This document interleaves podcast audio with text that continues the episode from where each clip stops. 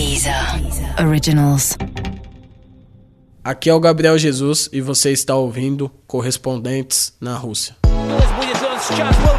ESPN Deezer apresenta Correspondentes na Rússia, com João Castelo Branco e Ulisses Neto.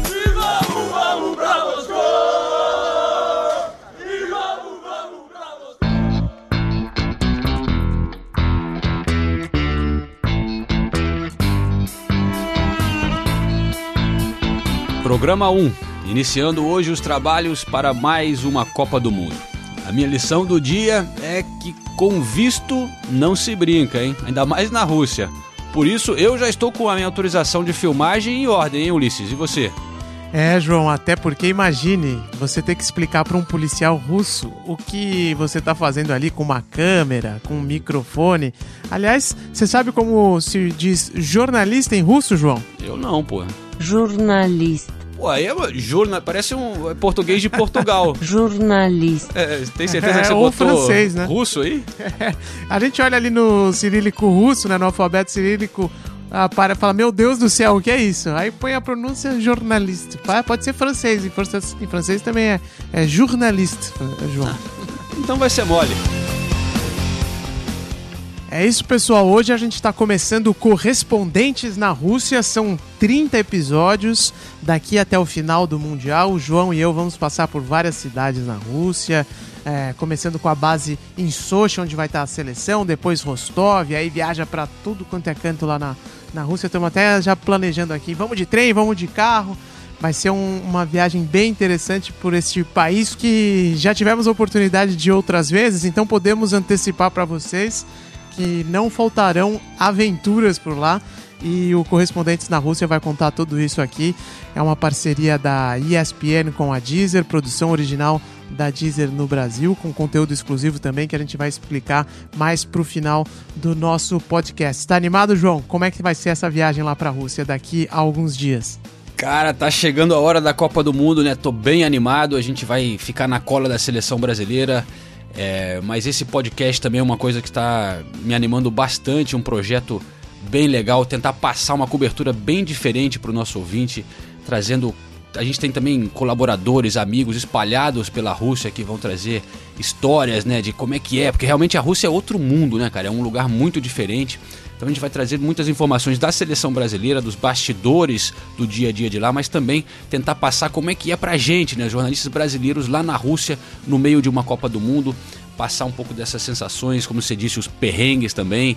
É, vamos contar bastante sobre o país, várias entrevistas exclusivas, também é, um pouco da história né, da Rússia e da seleção brasileira e de outras seleções chegando a esse Mundial. Tá ficando próximo, tá ficando próximo, Ulisses, mas começamos com o quê? Um, um material muito especial que você preparou pra gente, né? É isso mesmo, João. Quando foi a última vez que o Brasil ganhou a Copa do Mundo? 2002, todo mundo sabe. Parece que não, mas já faz muito tempo, né? Então a gente vai começar a nossa série aqui de 30 programas, lembrando o que levou o Brasil ao título de 2002, focados principalmente, estaremos focados principalmente no Ronaldo Nazário de Lima, um dos maiores noves que o futebol ah, já ah, viu. Eu tive a oportunidade de encontrar o Ronaldo lá na casa dele em Madrid, eh, e enquanto eu estava produzindo um documentário para 442, aqui da Inglaterra. Inclusive, a gente vai colocar o link para quem quiser assistir o documentário na íntegra. E ele fala sobre os anos que antecederam a Copa do Mundo de 2002. Vamos ouvir, João? Vamos lá.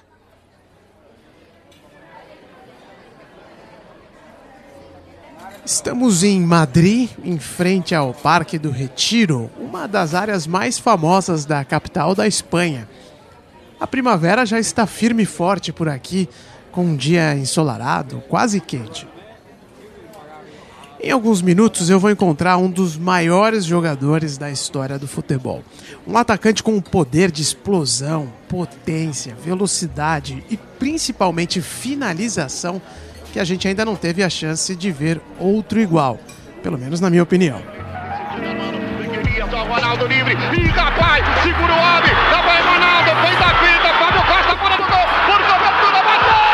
gênio!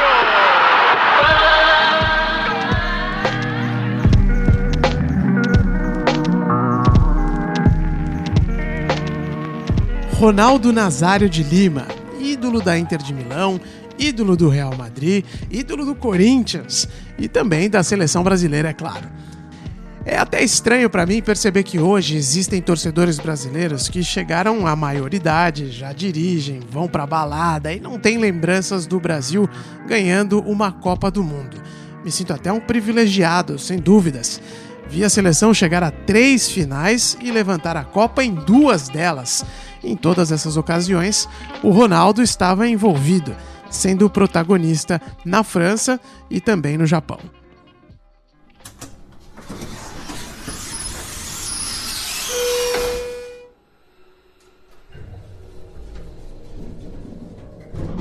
Enquanto vivemos a expectativa de mais uma Copa e quem sabe outra conquista, nada melhor que poder conversar com o fenômeno. Será que ele acredita no Hexa? Eu diria que eu estou muito otimista com a seleção brasileira, depois com, esse último ano inteirinho jogando bem sob o comando do Tite. Uh, retomou o controle do grupo, é, o time, a seleção está jogando muito bem, é, vem repetindo as formações, quer dizer, tem uma base muito boa para a seleção.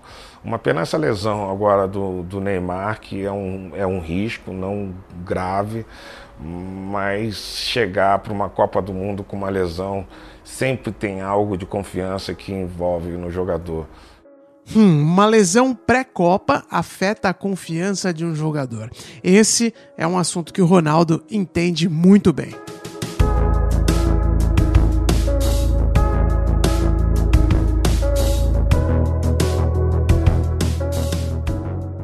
Desde que se aposentou no Corinthians em 2011, Ronaldo se tornou um empresário influente aumentou sua fama e fortuna com propaganda, marketing e algumas relações que geraram controvérsias, como na organização da Copa do Mundo de 2014. A ligação com a CBF e também com políticos que caíram em desgraça, como o enrolado senador Aécio Neves, levantaram questionamentos sobre a postura de um dos maiores camisa 9 de todos os tempos. O que ninguém questiona, entretanto, é o impacto que o Ronaldo teve na seleção e também nos clubes por onde passou.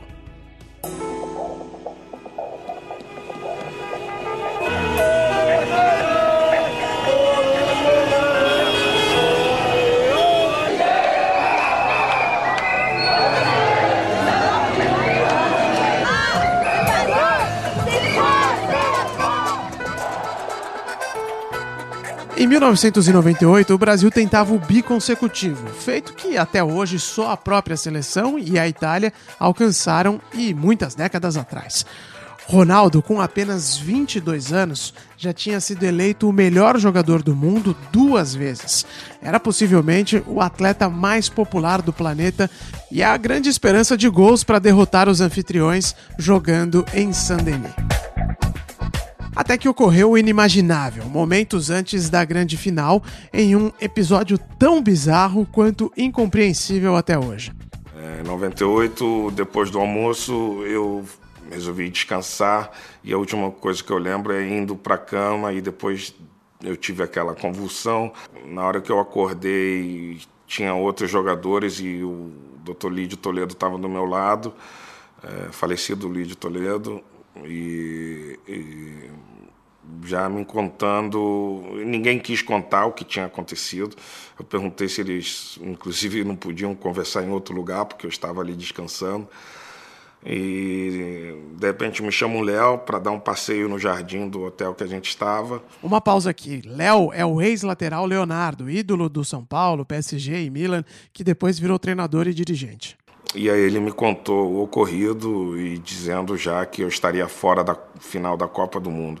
Para quem não se lembra da história, depois disso Ronaldo foi levado para um hospital em Paris, fizeram todos os exames possíveis nele e nada de anormal foi detectado. Mesmo assim, faltava pouco para a final contra a França começar, questão de horas mesmo. O time já estava no estádio. O então técnico do Brasil, o Zagallo, chegou inclusive a soltar a escalação sem o craque, com o Edmundo entre os titulares. Mas eu com os exames na mão e com o Lídio Toledo me dando o aval, eu cheguei para ele, para o Zagallo no estádio e falei: Olha, eu estou bem, não tenho nada, os exames estão aqui, eu quero jogar. É, praticamente não dei uma escolha a ele, ele aceitou e é, joguei. Talvez eu tenha é, condicionado a outros jogadores pela própria convulsão em si, que deve ter sido é, algo assustador, né? não é algo que a gente assiste todos os dias, mas de qualquer maneira é, eu não queria é, faltar com o meu país, faltar com, com, com a minha honra, e eu sentia que é, eu tinha condições de jogar. É, não foi uma das melhores partidas da minha vida, mas de qualquer maneira eu estava lá para fazer o meu papel.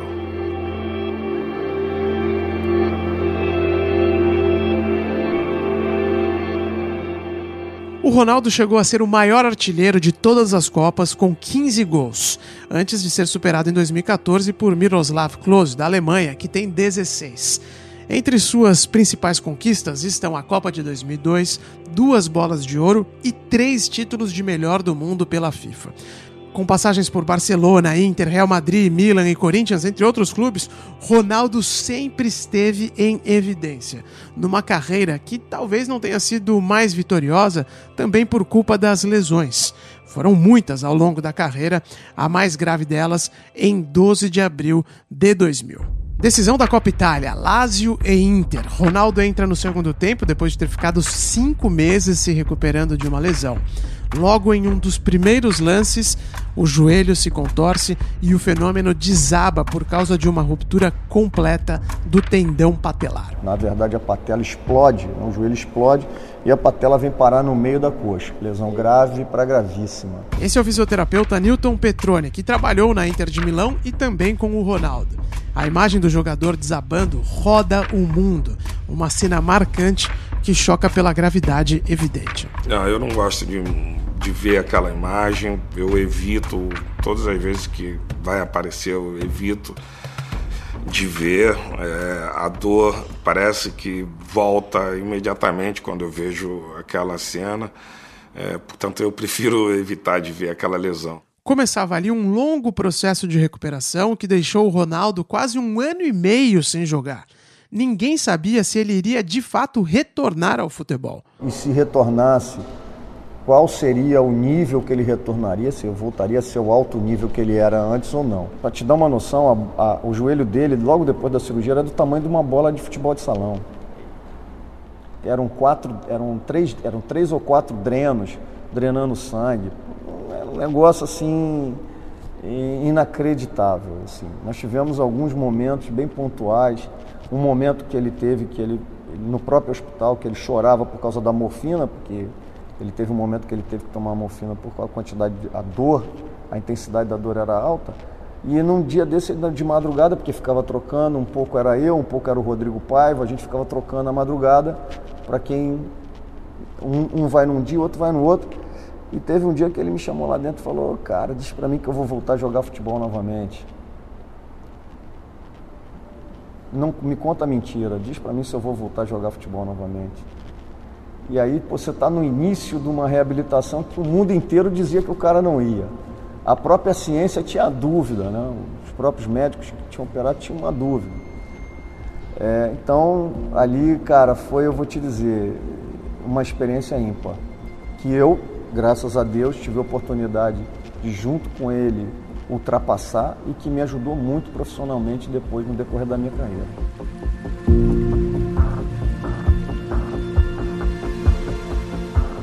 Casa caiu, né?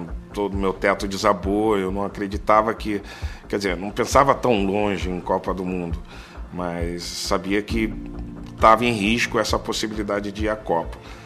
É, não tínhamos nenhuma é, segurança de que essa recuperação seria exitosa.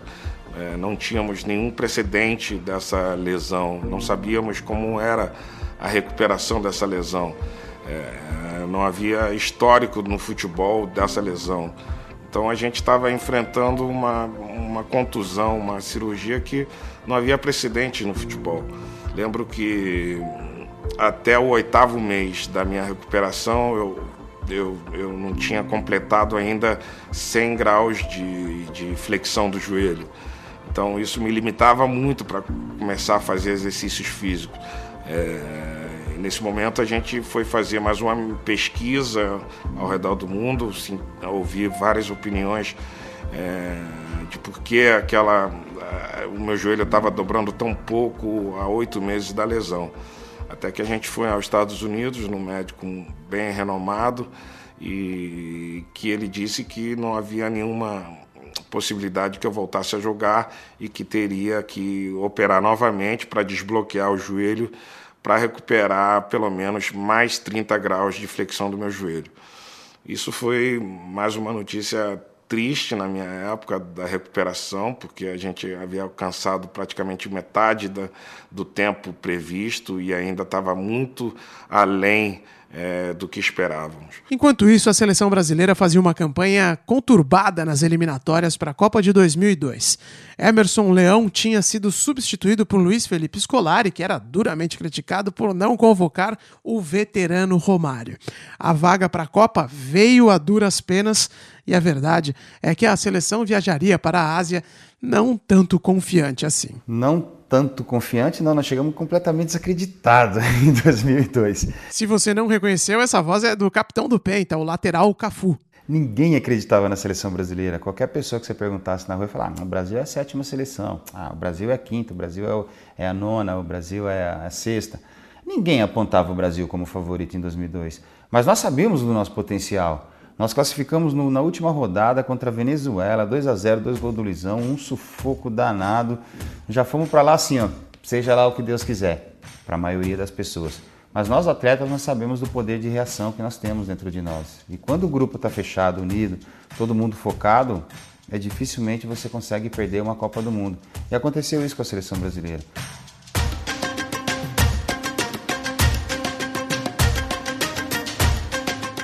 Grupo unido e focado são as definições primárias do que passou a ser conhecido como família escolar.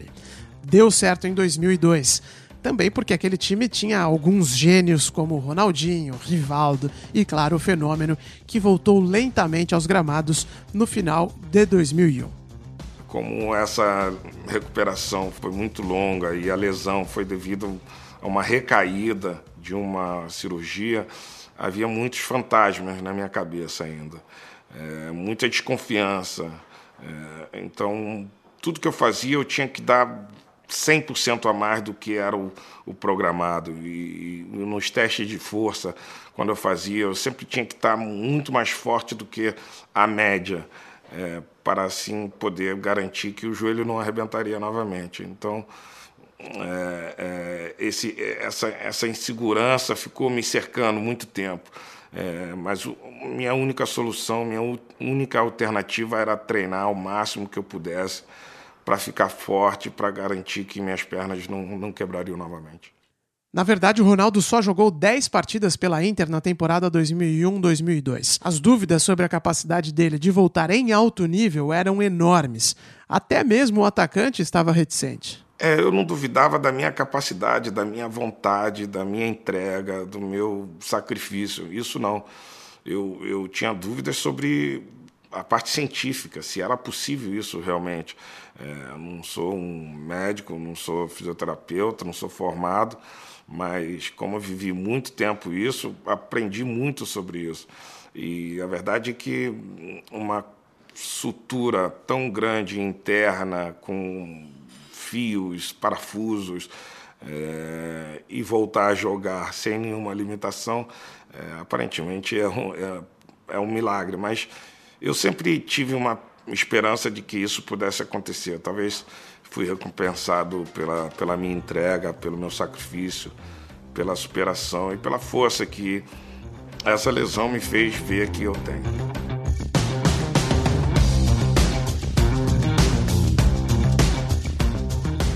Mesmo assim, Felipão decidiu apostar no jogador e deu certo novamente.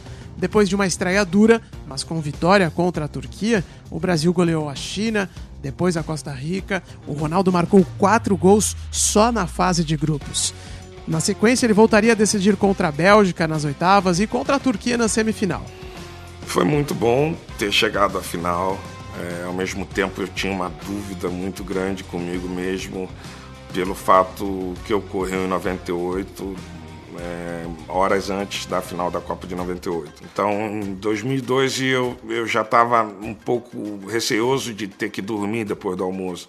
Então, eu evitei que, de descansar e procurava muitos colegas para poder conversar. A maioria gosta de dormir depois do almoço, descansar um pouquinho, é, relaxar um pouco para uma final.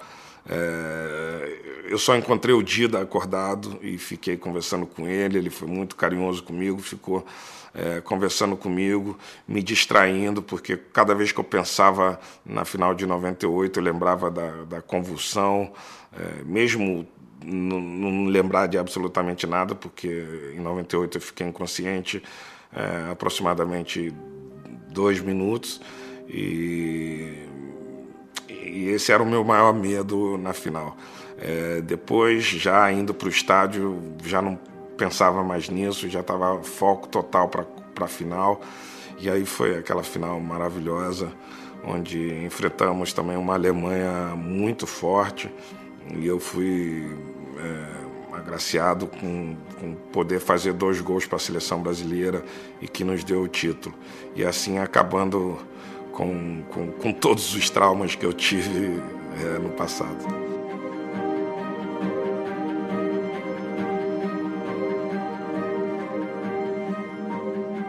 Não existe nada maior no futebol que ganhar uma Copa do Mundo.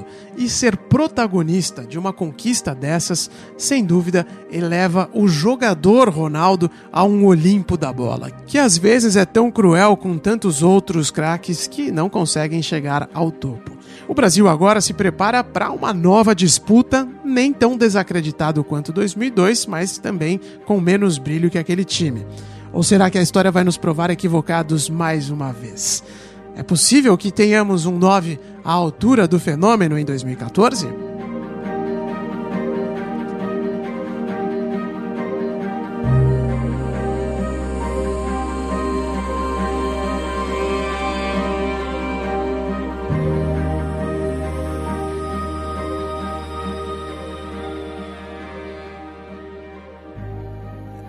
Ulisses, eu acho que temos razões para ter esperança, né? Temos que ter, temos que ter esperança. Eu acho que, é, como o Ronaldo, é muito difícil, né? Mas quem sabe o, o melhor desde o Ronaldo, eu acho que aí a gente pode apostar nisso. Mas que baita história, né, do Ronaldo. Às vezes a gente esquece, impressionante, muito legal esse material que você preparou uma história é, incrível, né, de superação e, e é, vai ser legal para a galera mais jovem, talvez que não não lembra tanto para escutar isso, né, e, e, enfim. Mas respondendo a sua pergunta, né, cara, pô, a, a, camisa da seleção brasileira caiu muito bem no Gabriel Jesus, né? É, ele foi decisivo nas eliminatórias, é, arrebentou com o Tite, né? E, e promete bastante. É, e o que eu disse, desde do, do Ronaldo, o Brasil não teve mais um número 9, assim, uma, um, um 9 é, para valer, né? Talvez o Adriano mostrou muito potencial, né? Jogou bem na Itália para caramba, mas com a seleção também não chegou a arrebentar. Infelizmente a carreira dele acabou precocemente, né? Teve aquela Copa América de 2014 que o Adriano fez um gol, não sei se você lembra dessa final, acho que foi 2014, não, 2004, que ele faz um gol é, e o Brasil perdendo para a Argentina, ele faz um gol nos acréscimos, vai ficar 2 a 2 vai para as penalidades e o Brasil ganha. Acho que foi o jogo mais especial do Adriano para mim na seleção. E aí depois veio aquela história de quadrado mágico e tal para 2006 e aí afundou de vez, né? O Brasil já aí nunca mais ele jogou assim de verdade para valer na seleção brasileira. Né? É, pô, na 2010 os convocados eram é, Luiz Fabiano, Júlio Batista, Nilmar, Grafite e Robinho, cara. 2000... Grafitão tava, não lembrava. É, dele. rapaz. 2014, Fred, né? Todo mundo lembra do que deu. Hulk e Jô. Então, a gente agora com Gabriel Jesus e Firmino, acho que deu um, um passo para frente, né? É, foi bom lembrar mesmo, viu, João, essa lista. Eu não tinha parado para pensar nisso. Desde 2006, então, é, é realmente o melhor ataque, né? Eu acredito que sim, cara. Mas antes da gente falar do Firmino e do Gabriel, É, só para passar para os ouvintes uma noção né, do impacto mundial que teve o Ronaldo fenômeno, é, assim, você viaja para qualquer lugar do mundo, as pessoas adoram o Ronaldo, né? Para começar, mas é, durante os últimos anos aqui na Inglaterra, eu tive a oportunidade de entrevistar vários craques aqui da Premier League, né? E é impressionante quantos são fã do Ronaldo, né? É, então eu vou trazer aqui pro, pro podcast alguns trechos dessas entrevistas que eu separei para a gente passar isso pro, pro nosso ouvinte. Começando pelo o, o, o principal atacante da Inglaterra, Harry Kane, né, do jogador do Tottenham também. E eu perguntei para ele na entrevista com quem que ele gostaria de formar uma dupla de ataque, se ele pudesse escolher qualquer jogador do passado. In terms of playing, is there anyone who you imagined in the past um, who you'd like to have a, as a strike partner? It's like someone who's who's not playing anymore. Who's not playing anymore? Uh, I think Brazilian Ronaldo. Um, Acho que o Ronaldo brasileiro era muito habilidoso, o jogo dele era incrível, tinha velocidade, força, finalização, passe. Não cheguei a ver muita coisa dele jogando, mas no YouTube tem muitos vídeos e eu adoraria jogar com ele. Talvez ele marcasse todos os gols, uns três por jogo, mas se ajudasse a gente a ganhar, é o que importa. He might take all the goals though. He might do, but look, if he's scoring three goals a game, as long as we're winning, that's, that's all that matters. Legal escutar o, o Harry Kane, né? E em outra ocasião eu também conversei com outro atacante do Tottenham, o Son Heung-min, e atacante também na Copa do Mundo, é, joga pela Coreia do Sul. E eu perguntei para ele qual que era o jogador favorito dele quando ele era criança. É, e claro, ele estava na Coreia do Sul quando o Brasil venceu a Copa do Mundo lá em 2002. A 2002 foi Coreia e Japão. Ronaldo, the you know when when they played 2002 World Cup, you know they won the O Ronaldo, quando o Brasil ganhou a Copa de 2002, eles tinham tantos jogadores bons, Ronaldinho, Ronaldo, Cafu, Roberto Carlos. Eu cresci pensando no Ronaldo porque ele marcava muitos gols, era muito forte e habilidoso. Era incrível vê-lo jogar. Ronaldo because he scored so many goals, he was so strong, quick, skillful. You know, he was just unbelievable to watch it. E olha, para fechar aqui na parte de, de entrevistas sobre o Ronaldo, né, cara? É, teve mais um que foi muito legal, cara. E, e, esse, ele mesmo puxou o assunto comigo. Eu não. Eu, ele começou a falar no fim da entrevista ali sobre jogadores brasileiros, que é o Jermaine Defoe, que também passou pelo Tottenham, né? Depois teve no, na, no Toronto, voltou, jogou no, no Bournemouth, enfim, mas também foi da seleção inglesa. E esse aí é maluco, maluco pelo Ronaldo. Uh, Ronaldo, your favorite? R9. I love him. I still watch him to this day. When I'm at home sometimes before games, I, I, I go on YouTube o Ronaldo, eu amo ele. Ainda assisto aos jogos dele até hoje. Às vezes eu tô em casa, na véspera de um jogo, vou lá no YouTube. Fiz isso ontem. Fico vendo os gols dele. E eu acho que ele foi o melhor nove que eu já vi. E acho que muita gente concorda comigo. Ele é o melhor. As pessoas falam das lendas da Premier League, como o Alan Shearer. Eu adoro o Van Basten. Tem um DVD que eu ainda assisto do Van Basten. Mas o Ronaldo era de outro nível. E eu já falei com outros jogadores que atuaram com ele, tipo o Beckham. E vi também entrevistas de gente como o Zidane, o que eles falam do Ronaldo, falei com o Capelo, era impossível jogar contra ele. O melhor de todos os tempos, com certeza. And on his day, just unplayable. The best, the best ever for sure.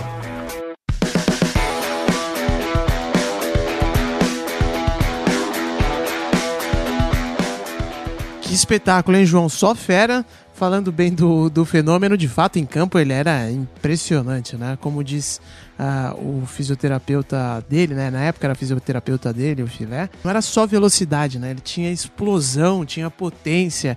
E o Filé até comparou os números do Sain Bolt que corre os 100 metros em 9 segundos, mais ou menos, né? 9 ponto alguma coisa abaixo, e o Ronaldo corria em 10, cara. Você vai falar assim, pô, Ulisses, mas no atletismo 10, é, um segundo é muita coisa. Não chega a ser um segundo, acho que é meio, meio segundo que o Bolt era mais rápido que o, que o Fenômeno.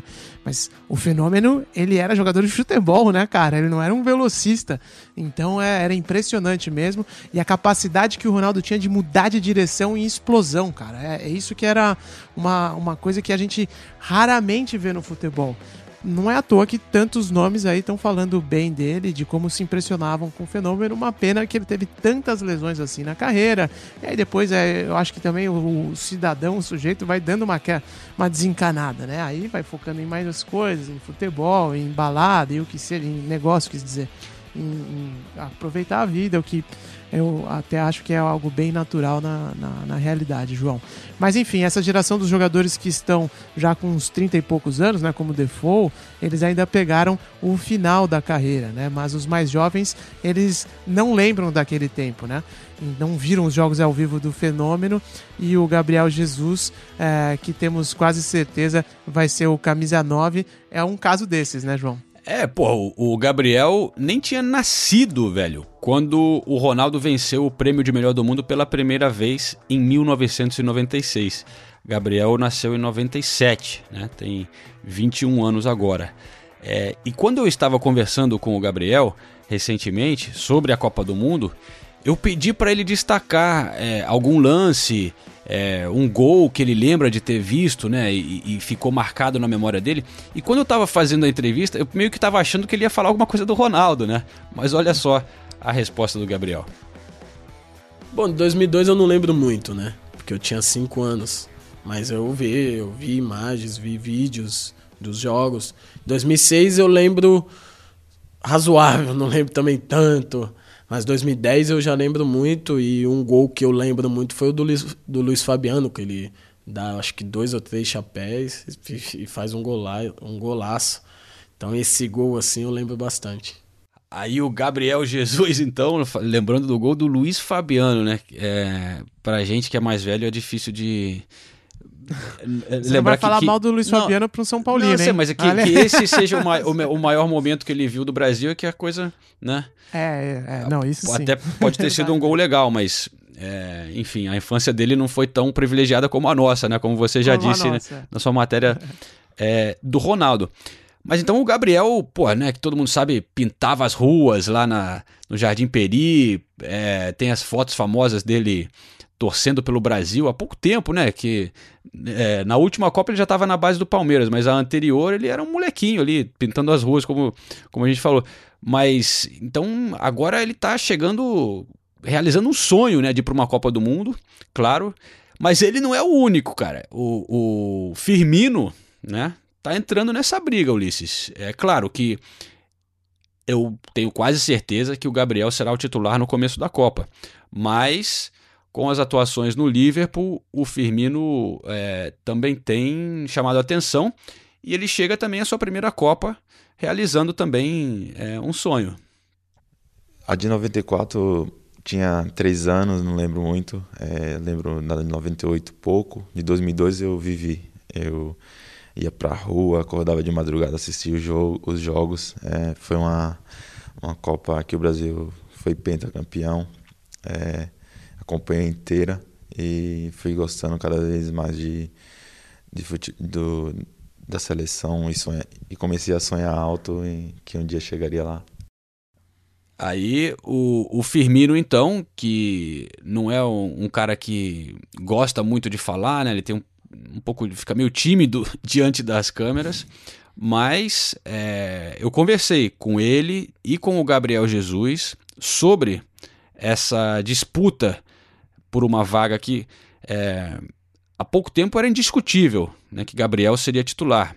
Só que o Gabriel passou por lesões nas últimas duas temporadas. Essa temporada passou por lesão também, não voltou é, tão bem. No final da temporada até começou a jogar bem de novo, só que não estava vivendo o seu melhor momento, enquanto o Firmino voando, né?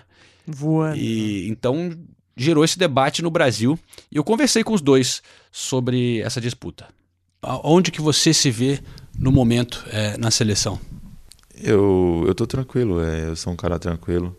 Eu espero a chance, eu no momento o Gabriel tá jogando, eu eu sou eu respeito muito o professor Tite, quando ele precisar eu vou estar pronto para dar o meu melhor. Com as suas atuações recentes e o clube progredindo na Champions, indo bem, você acha que tá, você se aproxima um pouco de, de conquistar uma vaga, talvez, é, no time titular? Claro, é. Gabriel, a gente sabe da qualidade do Gabriel, ele é um excepcional jogador, um excelente. É, e tem feito um bom trabalho na seleção. É, junto ajudou na eliminatória todos os jogos e, e mas eu tô eu tô vivendo minha melhor fase e eu, eu tô preparado para para jogar quando precisar.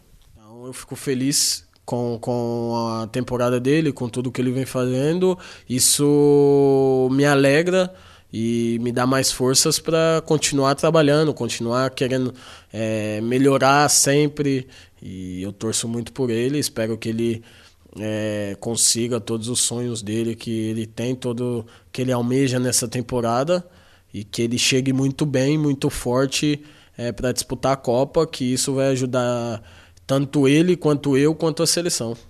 Mas ele chegando assim, você sente que é, a briga fica um pouco mais dura agora para você, para ser titular?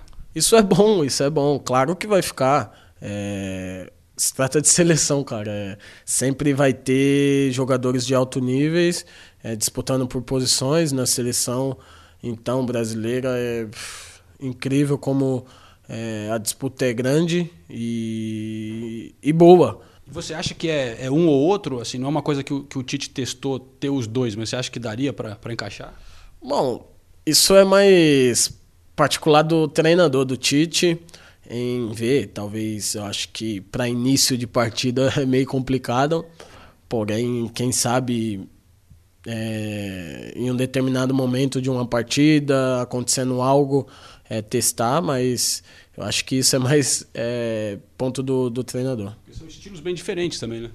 No meu ponto de vista, eu acho que é um pouco similar, porque eu eu corro para ajudar, para defender igual ele, eu saio igual ele. Acho que, lógico, ninguém é igual ninguém jogando. Mas acho que as, as características de defensiva, ajudar a equipe, são as mesmas. Como eu disse, ele vem demonstrando um bom futebol, um excelente futebol. Isso me ajuda, ajuda ele e ajuda a seleção. Agora, é importante a gente pensar que o Firmino vai jogar a final da Champions League e que dá prestígio com certeza, né? Mas perde a primeira semana de treinos na, na Granja Comari, só vai encontrar a seleção já aqui em Londres no dia 28. O Gabriel volta agora para o Brasil dia 15 de maio, após as comemorações em Manchester, vai ter alguns dias de folga, 4, 5 dias de folga, antes de se apresentar lá no Rio de Janeiro. E o Gabriel já, já tá, claro, pensando nesse pequeno espacinho de tempo que ele vai ter para ficar com a família e com os amigos. Vamos ouvir o que ele tem para dizer. O que, que você vai querer fazer nesse, nesse tempo antes de chegar na granja? E dá, você consegue realmente relaxar ou tem que ficar meio preparado mesmo? Bom, chegar eu vou meio que desligar o telefone e, e dar atenção, ficar mais com a minha família. É, e curtir, curtir ali nesse curto período. É, de primeira, assim, eu já vou ver logo a dona Vera, senão ela acaba me matando.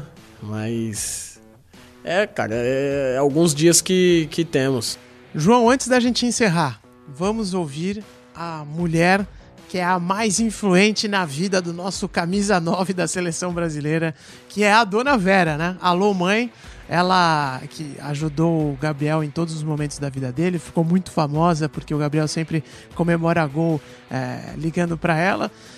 E eu perguntei para dona Vera como ela tá se sentindo, né, às vésperas da Copa do Mundo, se ela como é que ela vai torcer pro Gabriel. Ela contou que não consegue nem ver os jogos, que ela fica muito nervosa, não consegue ver com mais gente, ela fica meio que sozinha.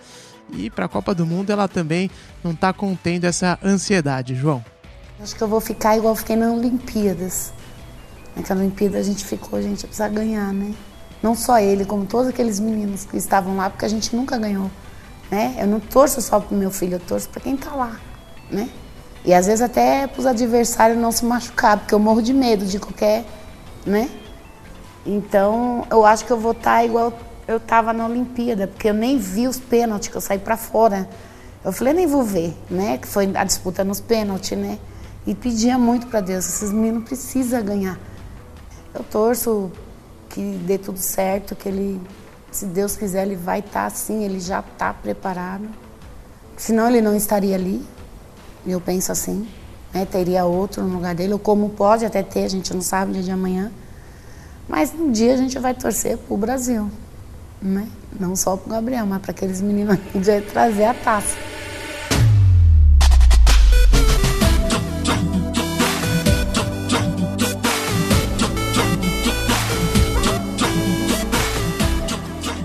Legal. Figura a Dona Vera, né? Que estará né, na Rússia lá, porque a seleção está abrindo essa possibilidade para familiares ficarem no hotel ali perto, em Sochi.